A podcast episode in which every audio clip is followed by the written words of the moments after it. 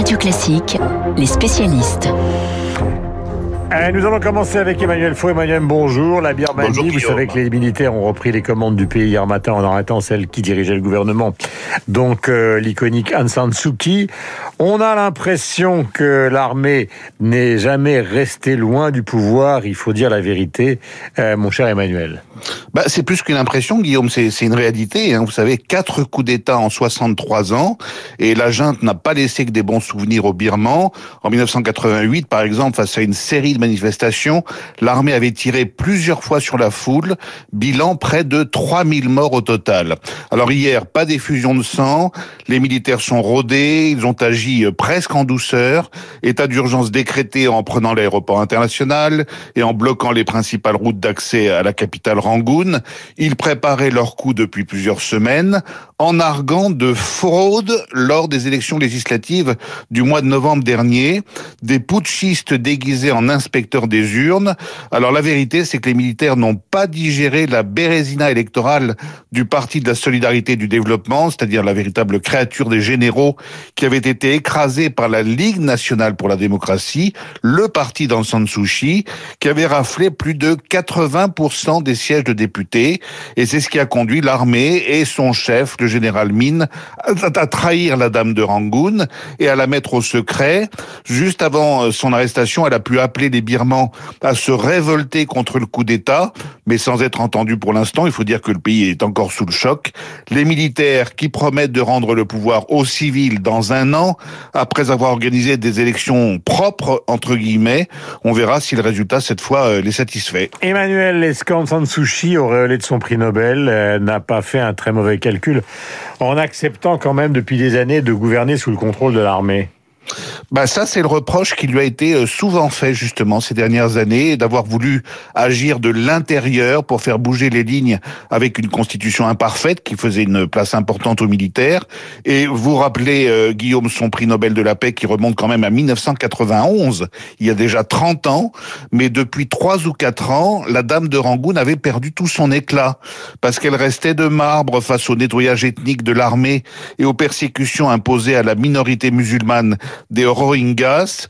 Le, la prix Nobel de la paix s'est soudain mué en une sorte de prix Nobel du silence, froide et indifférente. Alors certes, Aung San Suu Kyi euh, garde chez les Birmans une cote d'amour qu'elle a perdue dans le reste du monde, et on voit que malgré tout, la communauté internationale unanime dénonce ce putsch qui entrave à nouveau la fragile démocratie birmane. D'ailleurs, le mot démocratie est sans doute euh, impropre pour qualifier la Birmanie. C'est peut-être là tout le malentendu de ces dernières années. Comme le disait avec beaucoup de poésie un étudiant de Rangoon qui venait d'apprendre le coup d'État d'hier, notre pays est un oiseau qui apprend à voler, et là, les militaires nous ont brisé les ailes. Avec Emmanuel Four, en direct sur l'antenne de Radio Classique, il est 7h44. Nous allons ouvrir une large page football et économie ce matin, avec dans un instant le journal imprévisible euh, de Renaud Blanc, crise des supporters à Marseille, mais qui veut dire, parce que ça se passe aussi euh, à Bordeaux et à Saint-Etienne, qu'une grande partie des supporters ont le sentiment que les clubs leur appartiennent, alors qu'avec le capitalisme qui se développe dans le football, et eh bien évidemment, ils sont de plus en plus euh, la propriété de groupes. Et puis il y a une deuxième affaire dont il faut parler ce matin. Vous savez que dans l'ensemble du périmètre européen, c'est évidemment la télévision qui rapporte euh, énormément d'argent à tous les clubs. Et là, en France, on vient de le vivre, Dimitri, un bid sans précédent. C'est-à-dire mmh. que la Ligue, avec son nouveau président, donc Vincent Labrume, a mis aux enchères euh, le championnat de France de Ligue 1 et personne n'en veut. Enfin, si, si, il y a, y a, quand même des, il y a quand même des, des, des, des, groupes qui sont intéressés, mais pas au prix euh, voulu par la Ligue. Hein. C'est ça qui est. Euh, qui personne n'en a voulu dans le mécanisme actuel. Maintenant, on rentre dans les négociations de gré à gré. Alors, qu'est-ce qui s'est passé en fait euh, hier? Alors, Déjà, vous vous rappelez, ce que les droits TV, c'est deux tiers hein, des, de, la plupart des clubs de Ligue 1, deux tiers des revenus. Donc, mhm. c'est absolument crucial.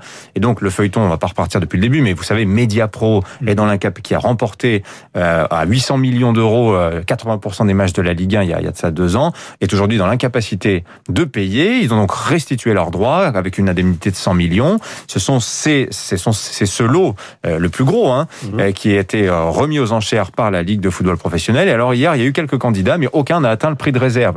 Les candidats, c'est quand même intéressant de les signaler. Alors vous avez pour l'anecdote un certain Baptiste, hein, lui il a proposé 156 euros. Bon, il a été écarté d'emblée, vous imaginez bien. Après, il y a eu des candidats un peu plus sérieux. Amazon, Amazon, hein, qui euh, diffuse déjà notamment du football américain euh, aux États-Unis. Ils sont très intéressés par le sport. Mais bon, Amazon, ils ont une enveloppe estimée autour de 100 millions, pas plus. On est loin des 800 millions de médias pro. Vous avez Dazn ensuite. C'est une plateforme de streaming type Netflix du sport, si vous voulez. C'est britannique, c'est assez récent. Ils ont 8 millions d'abonnés. Euh, sans doute leur offre aussi était- était-elle insuffisante par rapport à ce que prétendait pouvoir demander la Ligue de football professionnelle. Et enfin, vous avez Discovery, qui est la maison mère d'Eurosport, qui tente une percée à nouveau dans ce monde du football où elle était encore présente, notamment sur le match de Ligue 2, mais plus euh, sur la Ligue 1. Deux absents, et c'était ces deux-là qui étaient très attendus. Tout le monde se demandait s'ils seraient Canal. bien. Canal+, évidemment, diffuseur historique, et Bein Sport, qui avait euh, racheté lors de la précédente, euh, précédente appel d'offres 20% des matchs, rétrocédé ensuite à Canal+.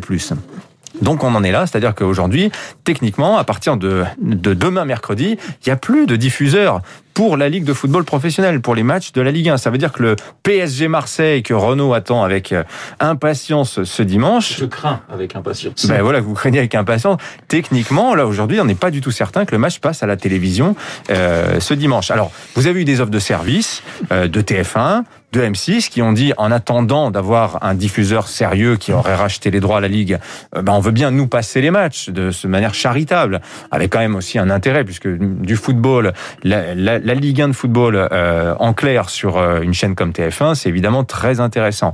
Mais euh, il y a aussi le sujet Canal aussi est très intéressant parce que de leur côté, ils envisagent de restituer les fameux 20% de la ligue qu'ils détiennent à ce jour. Pourquoi? Ils disent on a payé 330 millions pour ces 20% du championnat, c'est sans doute beaucoup trop cher par rapport à ce que vaut aujourd'hui la ligue. Tout ça est en train d'être traité par la justice. La décision est attendue à la fin du mois de février. Il est possible que Canal restitue à son tour son lot. À ce moment-là, on irait vers un nouvel appel d'offres global pour la Ligue, mais très largement décoté. Elle ne vaudra certainement pas le 1 milliard 200 millions qu'a réussi à collecter la Ligue de football professionnel. Combien vaut le foot français professionnel aujourd'hui? Assez difficile à dire. En tout cas, c'est pas du tout une bonne affaire pour les clubs où, vous avez entendu, les, les joueurs euh, sont en train d'avancer, consentir à l'idée bah, qu'il va falloir baisser euh, les salaires. Bah, c'est évidemment un drame pour euh, les clubs de, de bas de tableau ou de milieu de tableau Bah qui oui. n'ont évidemment pratiquement comme euh, comme ressources qu'essentiellement donc les droits qui viennent de la télévision. Et là où ça s'envenime, c'est à l'OM car les supporters justement ne supportent plus, c'est le cas de le dire, disons l'influence de plus en plus prégnante du capitalisme sur un club qu'ils considèrent comme étant leur. Parmi ces supporters, il y a évidemment les voyous, mais euh, ce n'est pas le cas de tous.